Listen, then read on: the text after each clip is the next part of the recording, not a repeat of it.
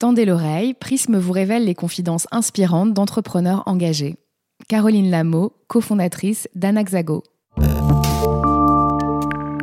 Comme toutes les fins d'année qui se respectent, l'heure est à la prédiction des grandes tendances d'investissement à venir pour l'année 2020. Faut-il miser sur les produits d'investissement dans l'économie réelle qui semble avoir de plus en plus le vent en poupe? L'investissement responsable est-il l'avenir comme on le murmure dans le sérail? La montée en puissance et l'appétence pour le private equity immobilier vont-elles se poursuivre? Eh bien pour prédire l'avenir, je suis allée interroger Caroline Lameau. À 30 ans, cette femme de conviction, passionnée par l'innovation, a très tôt pris le virage de la gestion de patrimoine en ligne en cofondant Anaxago en 2012. Sept ans plus tard, sa start-up s'est fait une place au soleil du financement participatif. Comment? En proposant à des particuliers, mais aussi à des professionnels, d'investir dans des start-up et des projets immobiliers à fort potentiel. Sous le prisme de Caroline Lameau, mais aussi de son histoire entrepreneuriale, on explore les grandes tendances de l'investissement actuel et à venir.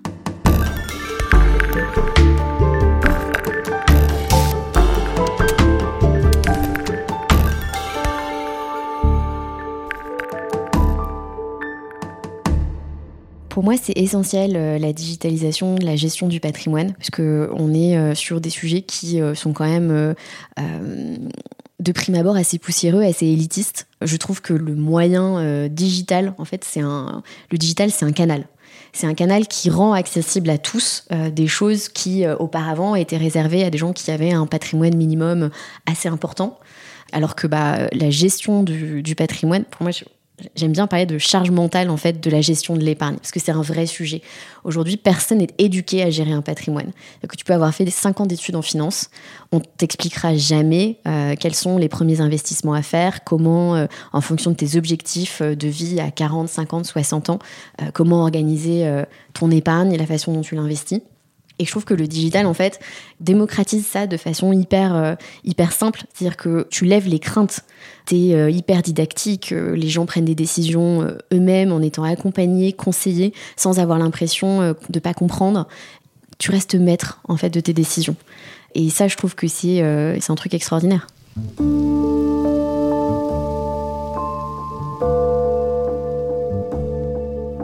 En ce moment, je suis, euh, je suis fascinée par le monde de l'immobilier parce qu'il y a une crise du logement, que ce soit euh, en France, en Europe, partout dans le monde. Et donc pour moi, tu as deux grandes tendances. Donc euh, sur la partie innovation, start-up, je pense qu'il faut investir dans les prop tech. Donc toutes ces boîtes en fait qui viennent révolutionner le monde de l'immobilier. L'immobilier, c'est un des secteurs qui a été disrupté le plus tard par rapport à d'autres secteurs de l'économie. Euh, et donc aujourd'hui, tu as des boîtes qui s'attaquent à toutes les étapes de la chaîne de valeur, soit pour améliorer l'expérience du client dans le cadre d'une construction, soit pour améliorer la performance énergétique des bâtiments. Aujourd'hui, rien qu'en Ile-de-France, tu as 40% des bureaux qui ont été construits avant 1940. Donc euh, la RT 2020, là, c'est fin 2020. C'est-à-dire qu'à la fin de l'année 2020, il faudra que tout le monde soit aux normes. Donc en fait, il y a un espèce de boulevard pour euh, assainir assainir l'immobilier en France. Ce sujet-là de la PropTech qui s'y attaque est aussi le sujet du développement immobilier, c'est-à-dire comment on développe en immobilier demain pour construire mieux, de façon plus durable et beaucoup plus consciente. Et donc, bah, euh, travailler avec des gens qui, euh, qui adressent les nouveaux usages, donc tout ce qui est co-living, co-working, mais également les promoteurs euh, qui euh, construisent de façon différente, soit en assemblage directement dans les usines, soit sur euh, des bâtiments qui sont pensés dès le départ avec des startups innovantes pour être performants, connectés. Pour moi, c'est vraiment les deux grandes tendances de, 2020.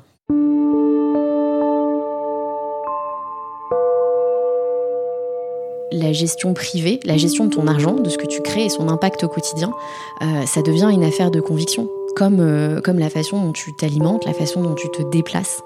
Et chez Anaxago, on est dans un vrai sujet. Tu vois, tout le monde aujourd'hui te parle d'une crise un peu inéluctable face à laquelle euh, la plupart des recommandations, c'est d'être dans le ralentissement, la décroissance, faire un peu moins.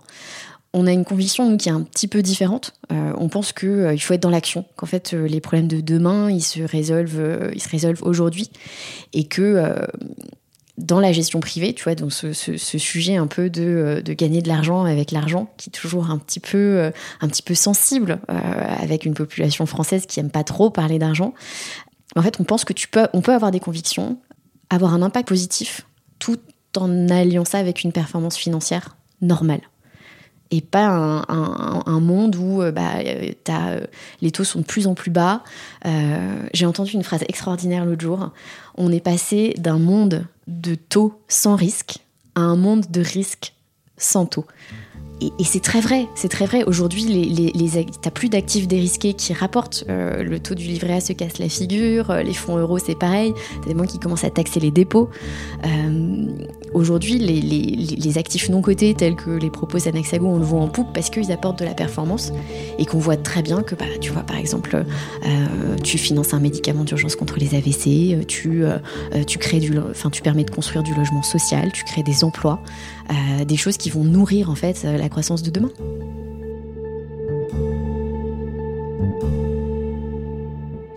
On est nous-mêmes assez surpris en fait de la façon dont euh, l'investissement en ligne est plébiscité.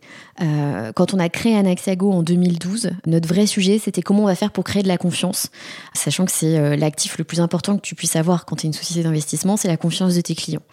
Pour nous, ça passait par du professionnalisme, par un sérieux qui devait être beaucoup plus important parce qu'on était on était jeunes, donc il fallait surtout pas faire de faux pas de ce côté-là. Et on a essayé de ramener un petit peu d'humain dans la relation en organisant beaucoup d'événements, depuis le lancement d'Anaxago, on a organisé, je crois, près de 200 événements, près de 10 000 personnes qui sont venues à nos soirées. Ça nous a permis de remettre un petit peu d'humain dans un truc où tu digitalises tout. Et quand on a commencé à, vraiment bien fonctionner, qu'on s'est rendu compte que euh, l'investissement moyen, c'était plutôt 10 000 euros que 1 000 euros, euh, notre ticket d'entrée, que le portefeuille moyen, c'était plutôt 30 000 que 5 000, ce qu'on avait prévu au départ, on s'est rendu compte que en soi, le, digital euh, n'était pas un frein à l'investissement. Euh, les gens ont en fait ce côté hyper agréable d'être euh, in control.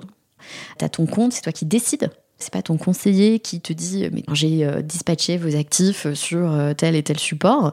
C'est toi qui dis attendez moi je vais investir dans cette boîte parce que je trouve qu'elle est passionnante. Je vais financer cet immeuble parce que ma maison de vacances est juste à côté et euh, je voudrais euh, investir dans tel SCPI parce que euh, ils sont investis dans tout ce qui est hôpitaux.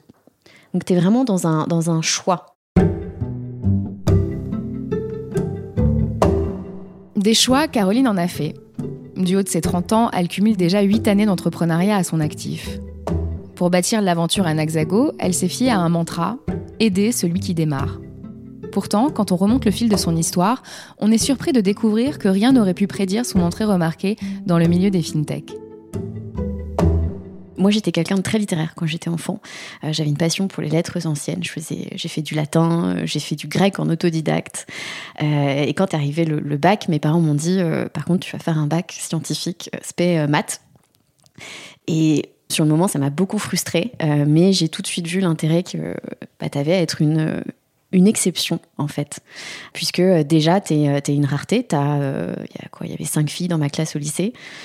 puis en entrant à Dauphine, j'ai un peu connu le même le même milieu avec très très peu de nanas qui ont choisi la filière finance. Et donc quand le choix est arrivé de se lancer dans l'aventure Anaxago, je me suis dit bah, je continue sur le même sur le même chemin. Ça va être plus difficile, mais ça va aussi être un avantage d'être d'être l'exception. Euh, j'avais jamais envisagé en fait de lancer euh, ma société. Je me destinais à une carrière euh, dans une grande entreprise. J'avais très envie d'ailleurs de faire 25 ans de carrière dans la même boîte. et quand mes, quand mes associés Joachim Dupont et François Carbone ont eu l'idée d'Anaxago, ils ont décidé de se constituer une équipe. Et donc ils sont allés chercher des compétences, pas forcément chez leurs copains, mais chez des gens qu'ils avaient croisés, donc pour ma part au cours de leurs études, en disant bah toi je viens de voir parce que tu fais tel meilleur commercial que j'ai jamais vu, toi le meilleur financier. Euh, et, Caro, on pense que euh, tu es euh, une excellente communicante et une bonne marketeuse. j'avais fait de la finance comme eux. Et ils m'ont convaincu en fait que non seulement l'aventure allait être belle, mais que moi j'étais capable de les suivre et de la faire grandir. Donc je trouve ça beau d'avoir été convaincue par deux hommes que j'étais capable de me dépasser et de, de prendre des risques que j'avais même pas envisagés. Anaxago, quand on l'a créé, c'était vraiment euh, une solution de financement pour euh, les entrepreneurs qui peinaient à, euh, à, financer le lancement de leur start-up.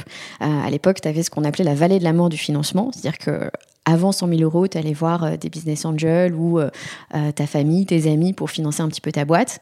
Et ensuite, à partir d'un million, deux millions, tu pouvais aller voir les fonds d'investissement. Entre les deux, tu n'avais pas de solution de financement. Nous, à l'époque, on voyait le crowdfunding exploser que ce soit pour les projets euh, culturels, artistiques. Et on s'est dit, il y a vraiment un truc qui est lié à la capacité d'épargne des Français, à leur volonté de suivre des projets en ligne. Et pourquoi est-ce qu'on ne crée pas une plateforme, un tiers de confiance, qui sélectionne euh, les meilleures startups euh, dans lesquelles investir et on les rend accessibles un peu à, tout le monde et donc à ce moment-là se pose la question du nom de cette startup. Donc on donne tous les six, parce qu'à l'époque on est encore six associés, nos idées, toutes plus ou moins bonnes. Hein. Il y en a un qui a quand même proposé Aléa Capital. Ah oui, c'est pas très adapté quand même, Aléa Capital. voilà, alors pour moi qui suis, tu sais, très fan S'il écoute ce podcast, on le salue. c'est ça. tu sais, euh, je, moi je suis une grande fan du sens porté par les mots, donc euh, à l'époque j'étais un petit peu, euh, un petit peu sceptique. Et donc on, cherche une idée de nom, chacun avec son, comment dire, sa culture, ses biais. Donc moi très lettre, et, je donne deux idées. La première, à partir du, premier code financier Amourabi, et euh, la seconde, issue donc du philosophe Anaxagoras, qui est le premier à avoir euh, théorisé que le, le monde avance, parce que l'être humain innove en permanence. Et son mantra, c'était euh, il faut aider celui qui démarre. Et donc on soumet ça au vote des amis, je pense on envoie ça à 150, 200 personnes, et c'est Anaxago qui, qui remporte ça haut la main, et, et Anaxago, c'est resté.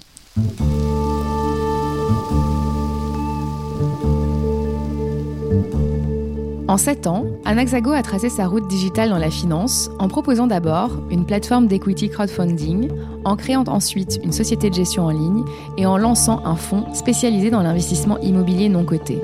Plus de 6000 investisseurs sont aujourd'hui actifs sur la plateforme qui s'apprête à terminer son année en ayant collecté 75 millions d'euros. Au total, ce ne sont pas moins de 200 millions d'euros qui ont été investis dans les entreprises innovantes et le private equity depuis la création. Une conquête s'est faite en plusieurs étapes. Donc je pense que la première étape, c'est le lancement sur cette idée de financer les startups. Ensuite, on, vit un vrai, euh, un vrai changement en 2014 quand un promoteur immobilier nous approche pour financer ses programmes. On met un petit peu de temps à structurer l'offre euh, parce qu'on apprend de nos premières erreurs. Donc on, structure ça de façon beaucoup plus professionnelle, beaucoup plus pointue. Et on lance l'immobilier euh, sur la plateforme et le projet lève 1,8 million en 46 jours, je crois. Et à l'époque, c'était incroyable. Tu levais pas autant d'argent en crowdfunding en aussi peu de temps. On les Français adorent la pierre. Euh, on le sait. Euh, le premier investissement de, tous les Français, c'est euh, la résidence principale, mais on n'avait pas mesuré l'appétence. Donc ça, c'est un vrai shift pour, pour Anaxago, et on commence à financer de plus en plus d'immobilier. Aujourd'hui, c'est 75% de nos flux, c'est de l'investissement en immobilier. Et le second shift, je pense qu'il arrive en 2016-2017, quand on commence à réaliser qu'en fait, on est une véritable solution d'investissement alternative pour nos clients. C'est-à-dire qu'au départ, nous, on est euh, mon, client principal, c'est le promoteur ou l'entrepreneur qui a besoin de cash pour euh, financer son activité. Mais en fait, l'effet masse, l'effet volume, aujourd'hui, on a plus de 6000 euh, clients, fait que bah, mon client, c'est l'investisseur privé et je me rends compte qu'il vient chez moi parce que je lui propose des opportunités d'investissement auxquelles il n'aurait jamais eu accès nulle part ailleurs. Et ça, c'est un vrai, vrai sujet. Et depuis deux ans, ça nous, euh, ça nous occupe énormément. C'est ce qui a fait qu'on est euh, en train d'élargir notre gamme d'investissement, qu'on accompagne de plus en plus de clients sur euh, la création, l'optimisation de leur patrimoine, la gestion au quotidien, avec des solutions d'investissement innovantes et du conseil hyper adapté à l'étape de vie dans laquelle tu es, les objectifs que tu as à ce moment-là.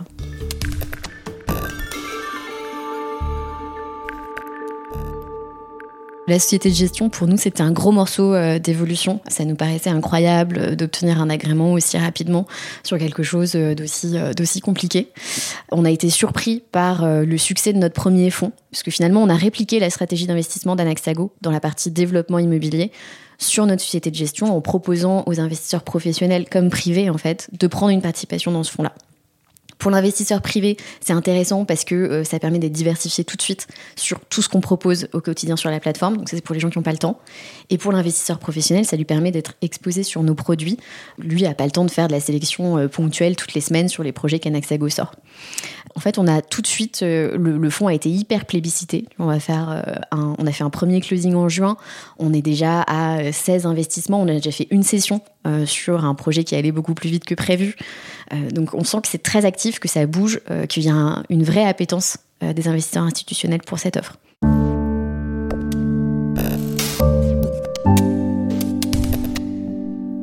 Alors, on a une clientèle patrimoniale qui est hyper variée. Effectivement, ça va du jeune actif, en fait, qui cherche à placer ses premiers salaires et qui est dans cet arbitrage hyper important de est-ce que j'achète ma résidence principale? Parce qu'on on a tous fait le calcul. Hein. Ça fait six mois, euh, six ans que je suis locataire à Paris, euh, je paye tant de loyer. Si j'avais été propriétaire, euh, ça donnerait tant. Donc ça, c'est des vrais sujets, mais de, tu vois, de, de choix vers quoi est-ce que je me tourne quand je suis un primo investisseur. On a euh, ensuite des clients qui sont plus donc dans la moyenne d'âge, donc ça va du euh, cadre sup euh, qui a déjà un patrimoine constitué et qui cherche à le diversifier avec du financement alternatif et performant. En fait, il a de l'épargne dormante. Ça, je pense que tout le monde est concerné par ça. Hein, des sous sur un livret A qui rapporte plus. Qu'est-ce que j'en fais? Comment est-ce que je fais fructifier cette épargne? Tu as des chefs d'entreprise, beaucoup, qui ont cédé leur société, qui sont soit dans des mécanismes d'apport-cession, soit dans des, des objectifs de réinvestissement aussi, parce qu'ils veulent être hyper impliqués dans euh, le financement de l'économie réelle en France. Et puis, il y a des gens plus âgés qui euh, ont plus de temps à accorder à la gestion de leur patrimoine. Et là, on va travailler sur des, euh, des stratégies beaucoup plus sur mesure, avec des produits vraiment dressés pour eux. Comment est-ce que vous choisissez les investissements que vous proposez à vos clients? Et surtout, comment est-ce que vous garantissez la solidité de ces investissements dans un avenir plus ou moins proche?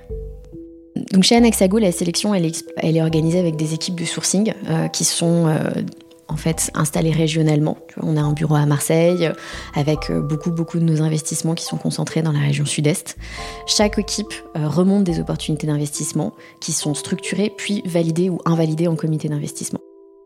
À partir de là, on lance le financement et une fois que le financement est lancé, se met en place la partie de suivi des risques le sujet du risque, c'est hyper important euh, dans euh, une plateforme euh, comme la nôtre.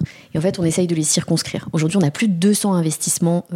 même 230 investissements dans Anaxago. On commence à avoir une certaine expertise sur ces sujets-là. Et donc, l'important, c'est de les anticiper. Et une fois qu'on les a identifiés, et si ça se réalise, de les circonscrire. Donc là, tu as euh, plusieurs leviers. Tu as des leviers à la fois euh, très, euh, très juridiques. Hein, tu, gères avec bah, éventuellement la mise en demeure de tes clients promoteurs ou entrepreneurs qui souhaitent pas te régler, etc. Ou bah, il y a vraiment une implication active d'Anexago dans la terminaison en fait des opérations sur lesquelles il y a un problème. On en parlera éventuellement, ça nous est pas arrivé très souvent, mais dans le cas d'un projet où on a eu, tu vois, on a eu un raté, on a un promoteur qui n'a pas su gérer sa croissance et euh, pour lequel on avait financé quatre chantiers. Et donc typiquement, bah, là, on a euh, repris deux des chantiers qu'on a terminés, commercialisés, avec lesquels on a remboursé les investisseurs des quatre chantiers. Donc ça, c'est une implication hyper opérationnelle. Ça suppose que tu as la compétence en interne.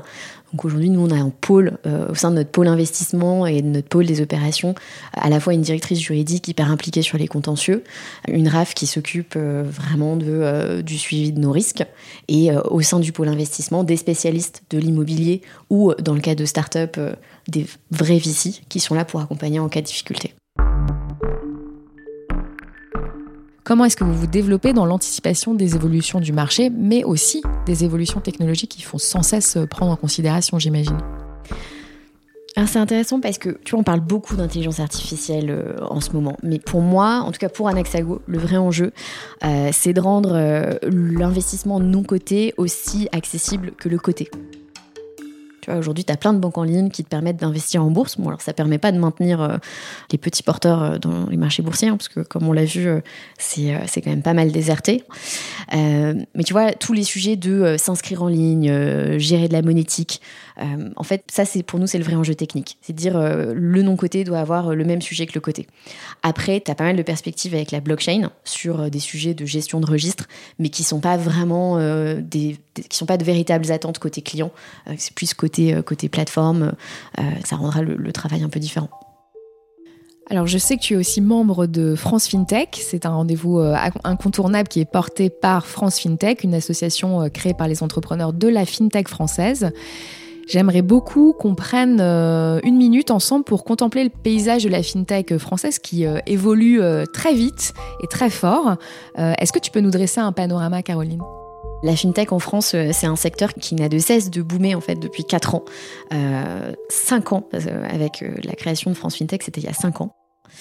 Cette année, tu as plus de 500 fintech identifiés en France. Euh, donc c'est presque 30% de croissance par rapport à 2018. Le secteur a vraiment le vent en poupe.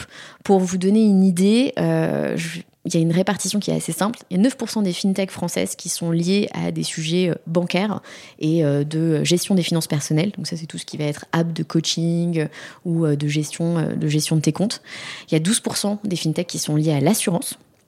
Donc, bah, typiquement, des boîtes comme Alan, que vous avez interviewé dans le podcast, des sujets comme ça. 16% des fintechs françaises sont sur des sujets de RegTech, donc de régulation. 19% services de paiement type Lydia et 44% services de financement, d'épargne et d'investissement. Donc ça, c'est un peu le paysage de la fintech en France. On est euh, sur des boîtes qui lèvent beaucoup d'argent, qui se développent énormément. Après, tu as toujours ce sujet de est-ce que je reste une feature ou un pur player euh, d'un sujet, sachant qu'il y a des telles contraintes réglementaires aujourd'hui à être une fintech que parfois, à moins de lever des centaines de millions d'euros, c'est un peu difficile de maintenir la distance. Donc euh, il y a des, des vrais enjeux de ce côté-là.